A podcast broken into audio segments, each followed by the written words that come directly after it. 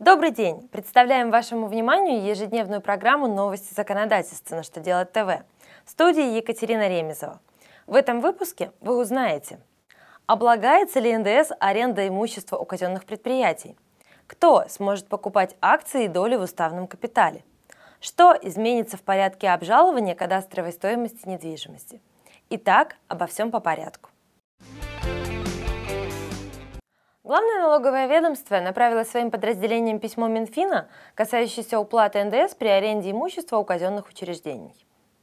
В документе Минфин напоминает, что работы или услуги, которые оказываются казенными учреждениями, не облагаются налогом на добавленную стоимость.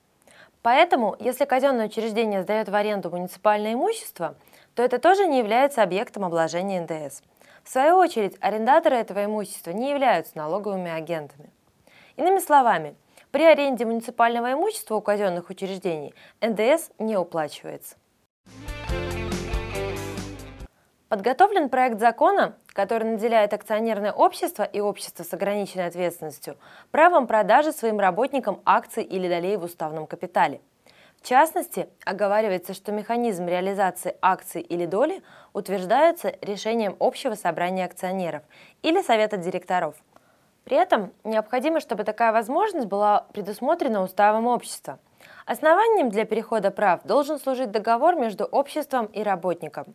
По мнению авторов проекта, перспектива стать собственником компании станет хорошим стимулом для работников и в целом будет способствовать созданию благоприятного предпринимательского климата. Госдумой в первом чтении принят законопроект, который вносит изменения в порядок обжалования – кадастровой стоимости недвижимости. Напомним, что согласно изменениям в налоговом кодексе с 1 января текущего года налоговая база в отношении некоторых объектов недвижимости может определяться как их кадастровая стоимость.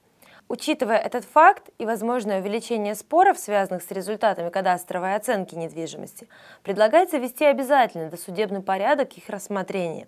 В частности, перед тем, как обратиться в суд, необходимо будет пройти так называемую кадастровую комиссию. Сроки обжалования также могут быть увеличены. На этом у меня все. Задавайте ваши вопросы в комментариях к видео на сайте «Что делать ТВ». Благодарю вас за внимание. До новых встреч!